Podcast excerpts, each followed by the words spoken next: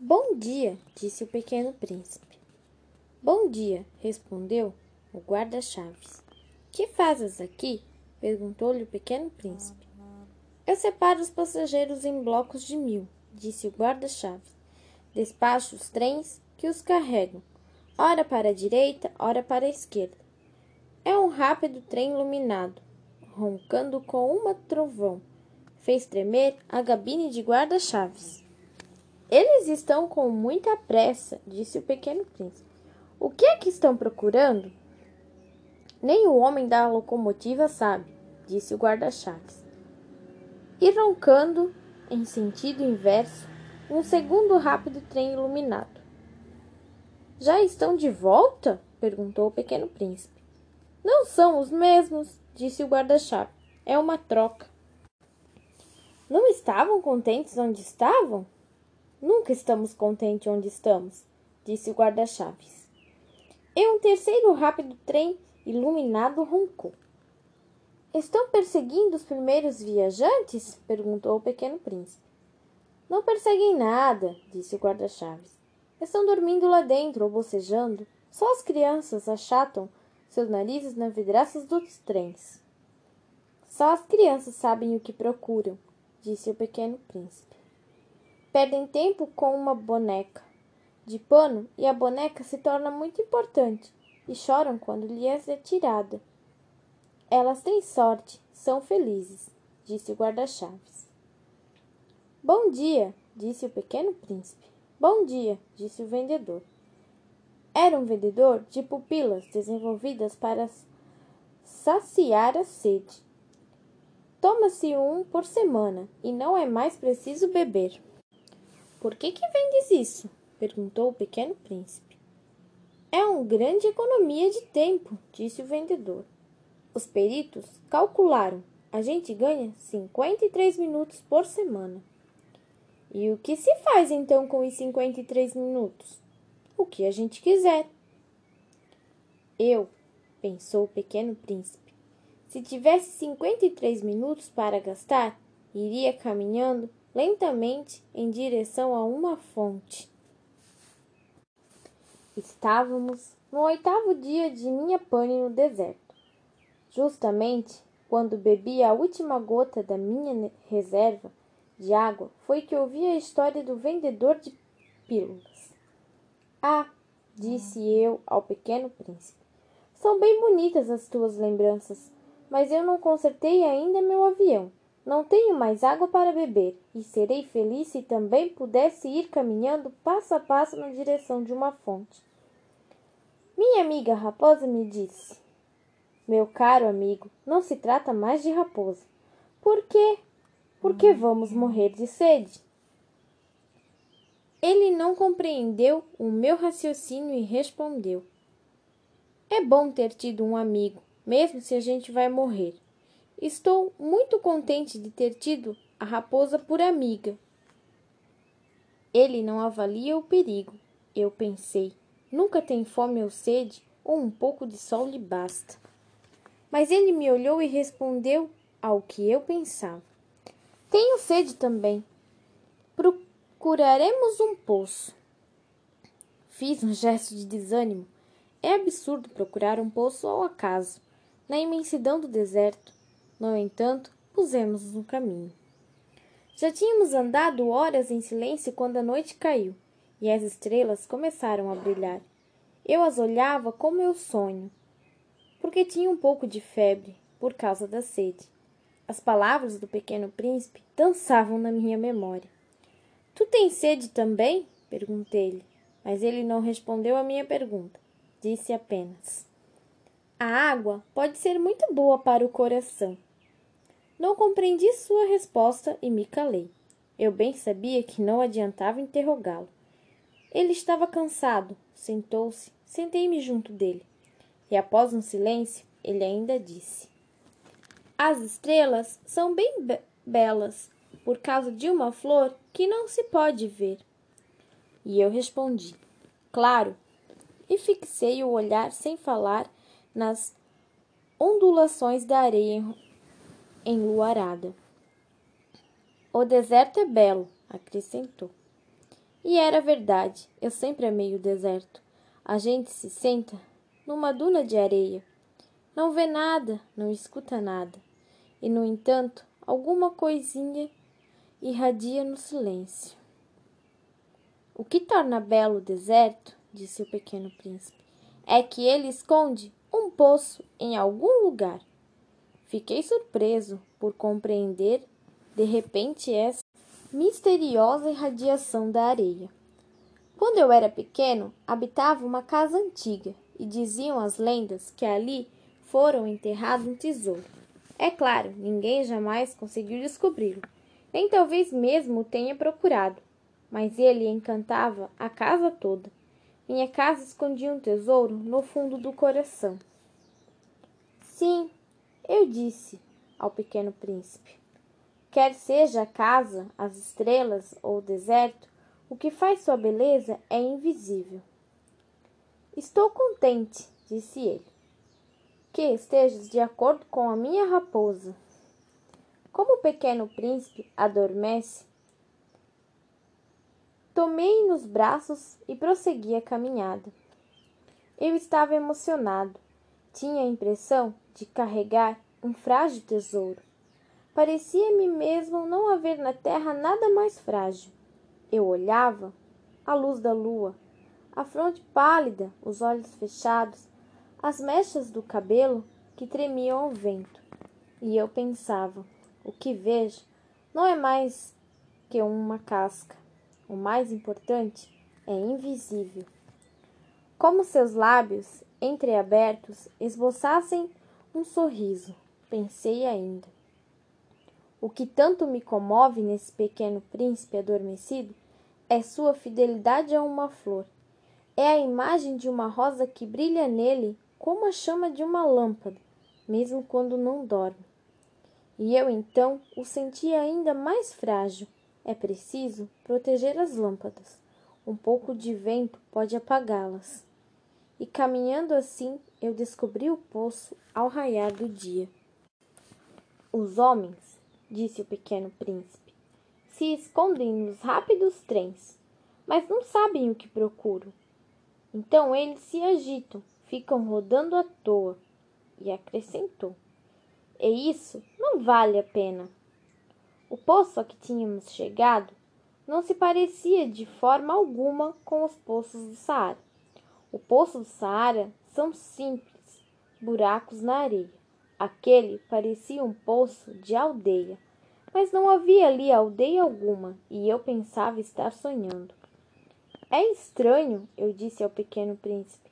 Tudo está preparado: a roldana, o balde e a corda. Ele riu, pegou a corda e fez girar a roldana. E a roldana gemeu como gemem os velhos cataventos, quando o vento dormiu por muito tempo. Tu escutas? disse o pequeno príncipe.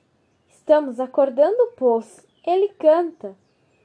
Eu não queria que ele fizesse esforço. Deixe que eu puxe, disse. É muito pesado para ti. Lentamente, içei o balde e o instalei com cuidado na borda do poço. Os meus ouvidos permanecia ainda o canto da roldana, e na água que tinha, que ainda tremia, via tremer o sol. Tenho sede dessa água, disse o pequeno príncipe. Dá-me de beber? E eu compreendi o que ele havia buscado. Levantei o balde até seus lábios. Ele bebeu, de olhos fechados. Era doce como uma festa. Essa água era muito mais que alimento. Nascera da caminhada sobre as estrelas, do canto da roldana, do esforço do meu braço. Era boa para o coração, como um presente. Quando eu era pequeno, as luzes da árvore de Natal a música da missa de meia-noite e a doçura dos risos refletiam todo o esplendor dos presentes de Natal que eu recebia. Os homens do teu planeta, disse o pequeno príncipe, cultivam cinco mil rosas no mesmo jardim e não encontraram o que procuram. Eles não encontraram, respondi. E, no entanto, o que eles buscam poderiam ser achados numa só rosa ou num pouquinho da água. É verdade, respondi. E o pequeno príncipe acrescentou: Mas os olhos são cegos, é preciso buscar com o coração. Eu havia bebido? Eu respirava bem. A areia, ao nascer do dia, é cor de mel, e a cor de mel me fazia feliz. Por que então eu estava triste? É preciso que cumpras a tua promessa, disse-me docemente o pequeno príncipe, que de novo estava sentado junto de mim. Que promessa! Tu sabes, a mordaça do meu carneiro. Eu sou responsável pela flor. Tirei do bolso os meus rascunhos de desenho. O pequeno príncipe os viu e disse rindo: Teus baobás parecem um pouco repolhos. Oh, eu estava tão orgulhoso de meus baobás. Tua raposa, as orelhas dela parecem chifres, elas são compridas demais. Ele riu outra vez. Tu és injusto, meu caro amigo. Eu só sabia desenhar jiboias abertas e jiboias fechadas. Não faz mal, disse ele. As crianças entendem. Rabisquei, portanto, uma pequena mordaça, mas senti, ao entregá-la, um aperto no coração. Tu tens um projeto que eu ignoro. Ele não me respondeu, mas disse: Lembre-se da minha queda na terra. Amanhã será o aniversário. Em seguida, após um silêncio, acrescentou: Caí bem perto daqui. E ele ficou vermelho. E de novo, sem compreender por que eu sentia uma aflição estranha, no entanto, ocorreu-me a perguntar: Então, na manhã que te conheci, há oito dias, não foi por acaso que vagava sozinho a mil milhas de qualquer região habitada? Não estarias voltando ao lugar da queda? O pequeno príncipe ficou vermelho de novo, e eu acrescentei, hesitante: Terá sido por causa do aniversário? O pequeno príncipe ficou mais vermelho. Não respondia nunca as perguntas. Mas quando a gente fica vermelho, não é mesmo? Quer dizer sim. Ah, disse-lhe, eu tenho medo. Mas ele me respondeu: Tu deves agora trabalhar, ir em busca do teu aparelho. Espero-te aqui. Volta amanhã de noite. Mas eu não estava tranquilo. Lembrava-me da raposa. A gente corre o risco de chorar um pouco quando se deixou cativar. Havia ao lado do poço a ruína de um velho muro de pedra. Quando voltei do trabalho na noite seguinte de longe, vi o pequeno príncipe sentado no alto, com as pernas balançando. E eu o escutei dizer: Tu não te lembras, então? Não foi bem aqui o lugar? Uma outra voz lhe respondeu, sem dúvida, porque ele replicou em seguida: Sim, sim, o dia é este, mas não é, é este o lugar. Prossegui o caminho até o muro. Continuava a não ver ninguém. No entanto, o pequeno príncipe replicou novamente: Está bem, tu verás onde começa. Na areia o sinal dos meus passos. Basta esperar-me. Estarei lá esta noite. Eu me achava a vinte metros do muro e continuava a não ver nada. O pequeno príncipe disse ainda após um silêncio: O teu veneno é do bom? Está certa de que não vou sofrer muito tempo, né? Parei o coração apertado, sem compreender ainda. Agora vai-te embora, disse ele. Eu quero descer. Então baixei os olhos para o pé do muro e dei um salto. Lá estava erguida, para o pequeno príncipe, uma dessas serpentes amarelas que nos executam em trinta segundos. Enquanto procurava o meu revólver no bolso, dei uma rápida corrida, mas percebendo o barulho, a serpente se afundou na areia lentamente, como um jato de água que morre, e sem se apressar demais, enfiou-se entre as pedras, com um leve tiner de metal. Cheguei ao muro a tempo de receber nos braços o meu caro pequeno príncipe, pálido como a neve. Que história é essa? Tu conversas agora com as serpentes? Afrouxei o nó do seu eterno lenço dourado, molhei suas têmporas Dei-lhe água e agora não ousava perguntar-lhe coisa alguma. Olhou-me gravemente e passou os braços no meu pescoço. Senti o seu coração bater de encontro ao meu, como de um pássaro que morre, atingido por um tiro de carabina. E ele me disse: Estou contente de teres encontrado o defeito da tua máquina. Tu vais poder voltar para casa. Como tu soubestes? Eu vinha justamente anunciar-lhe que, contra toda expectativa, havia realizado o concerto. Ele não respondeu à minha pergunta, mas acrescentou: Eu também volto hoje para casa. Depois, com melancolia, disse: É bem mais longe e bem mais difícil. Eu percebi claramente que algo de extraordinário se passava. Apertavam nos braços como se fosse uma pequena criança mas tinha a impressão de que ele ia deslizando verticalmente no abismo, sem que eu nada pudesse fazer para detê-lo. Seu olhar estava sério, perdido ao longe. Tenho o teu carneiro, e a caixa para o carneiro, e a mordaça. Ele sorriu com melancolia. Esperei muito tempo. Pareceu-me que ele ia se esquecendo de novo pouco a pouco. Meu caro amigo, tu tiveste medo.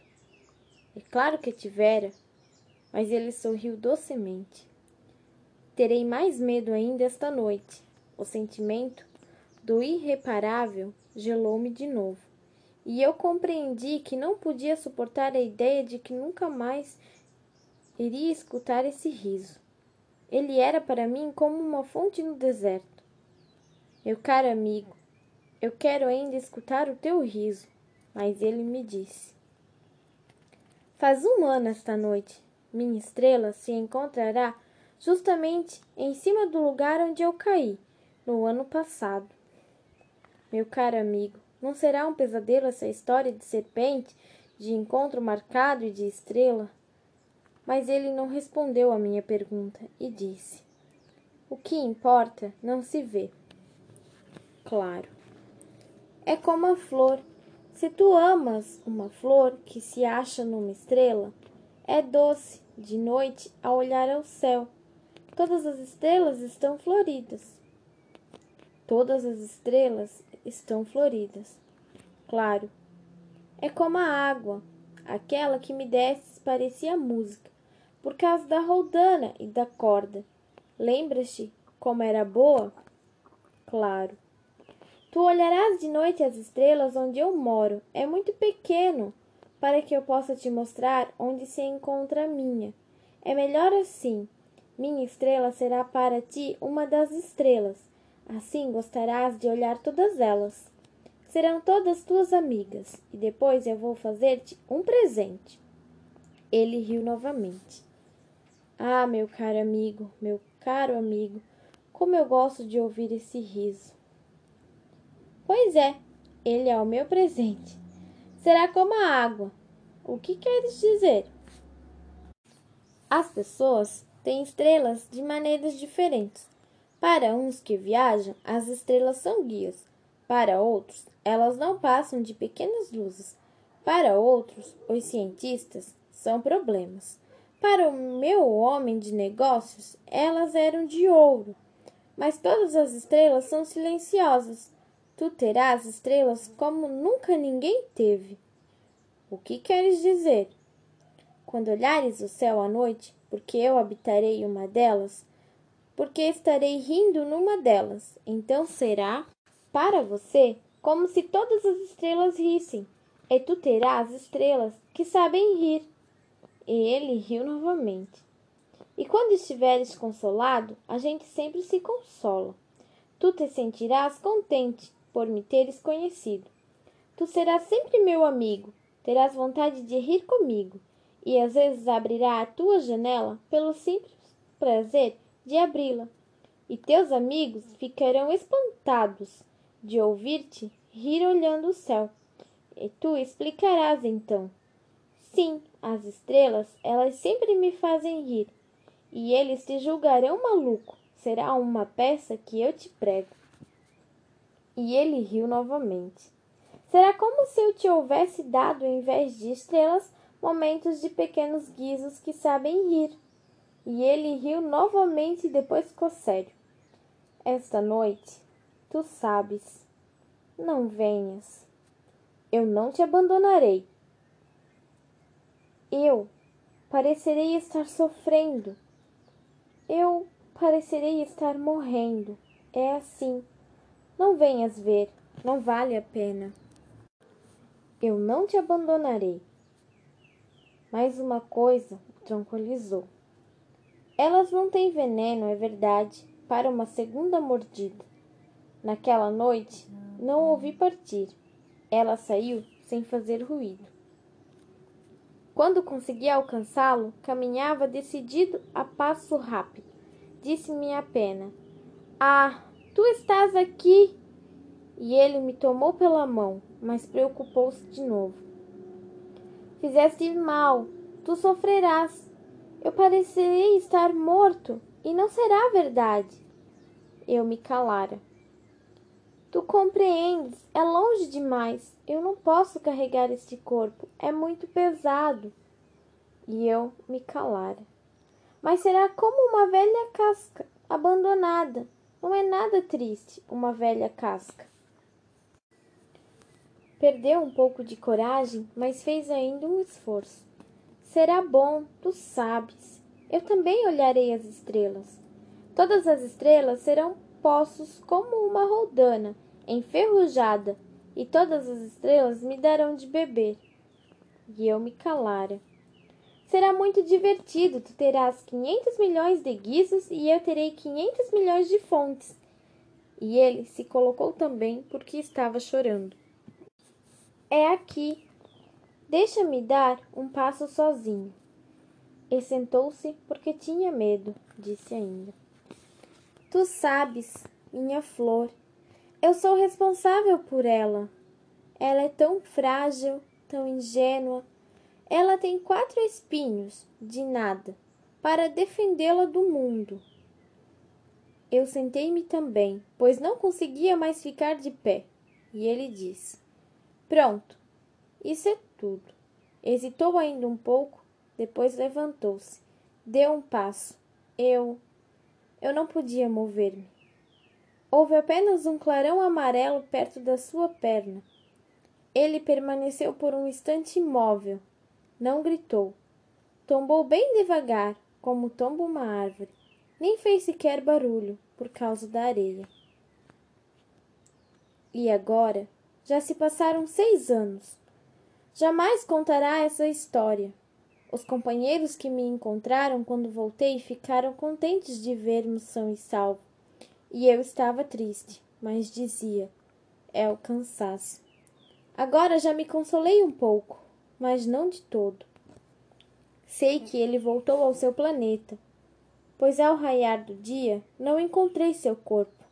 Não era um corpo tão pesado assim e gosto à noite de escutar as estrelas. É como quinhentos milhões de guizos. Mas eis que acontece uma coisa extraordinária. Na mordaça que desenhei para o pequeno príncipe, esqueci de juntar a correia. Ele não poderá jamais prendê-la ao carneiro. E então eu pergunto: o que terá acontecido no seu planeta? Talvez o carneiro tenha comido a flor. Às vezes penso, certamente que não. O pequeno príncipe guarda sua flor todas as noites na redoma de vidro e vigia bem o seu carneiro. Então eu me sinto feliz, e todas as estrelas riem docemente. Mas às vezes penso, uma vez ou outra a gente se distrai e basta isso. Esqueceu uma noite a redoma de vidro ou o carneiro saiu de mansinho sem que fosse notado durante a noite. Então os guizos se transformam todos em lágrimas. Eis aí um grande mistério. Para vocês que também amam o pequeno príncipe, como para mim, todo o universo muda de sentido se num lugar que não sabemos onde, um carneiro que não conhecemos comeu ou não uma rosa. Olhem o céu Perguntem a si mesmo: terá ou não terá o carneiro comido a flor? E verão como tudo fica diferente. E nenhuma pessoa grande jamais compreenderá que isso possa ter tanta importância. Esta é para mim a mais bela paisagem do mundo e também a mais triste. É a mesma da página anterior, mas desenhei de novo para mostrá-la bem. Foi aqui que o pequeno príncipe apareceu na terra e depois desapareceu. Olhem atentamente esta paisagem para que estejam certos de reconhecê-lo se viajarem um dia na África. Através do deserto, e se acontecer passarem por ali, eu lhe peço que não tenha pressa e espere um pouco, bem debaixo da estrela. Se então o menino vem ao encontro de vocês, se ele ri e se tem cabelos de ouro, se não responde quando é interrogado, adivinharão quem é. Então, por favor, não me deixe tão triste. Escrevam-me depressa que ele voltou.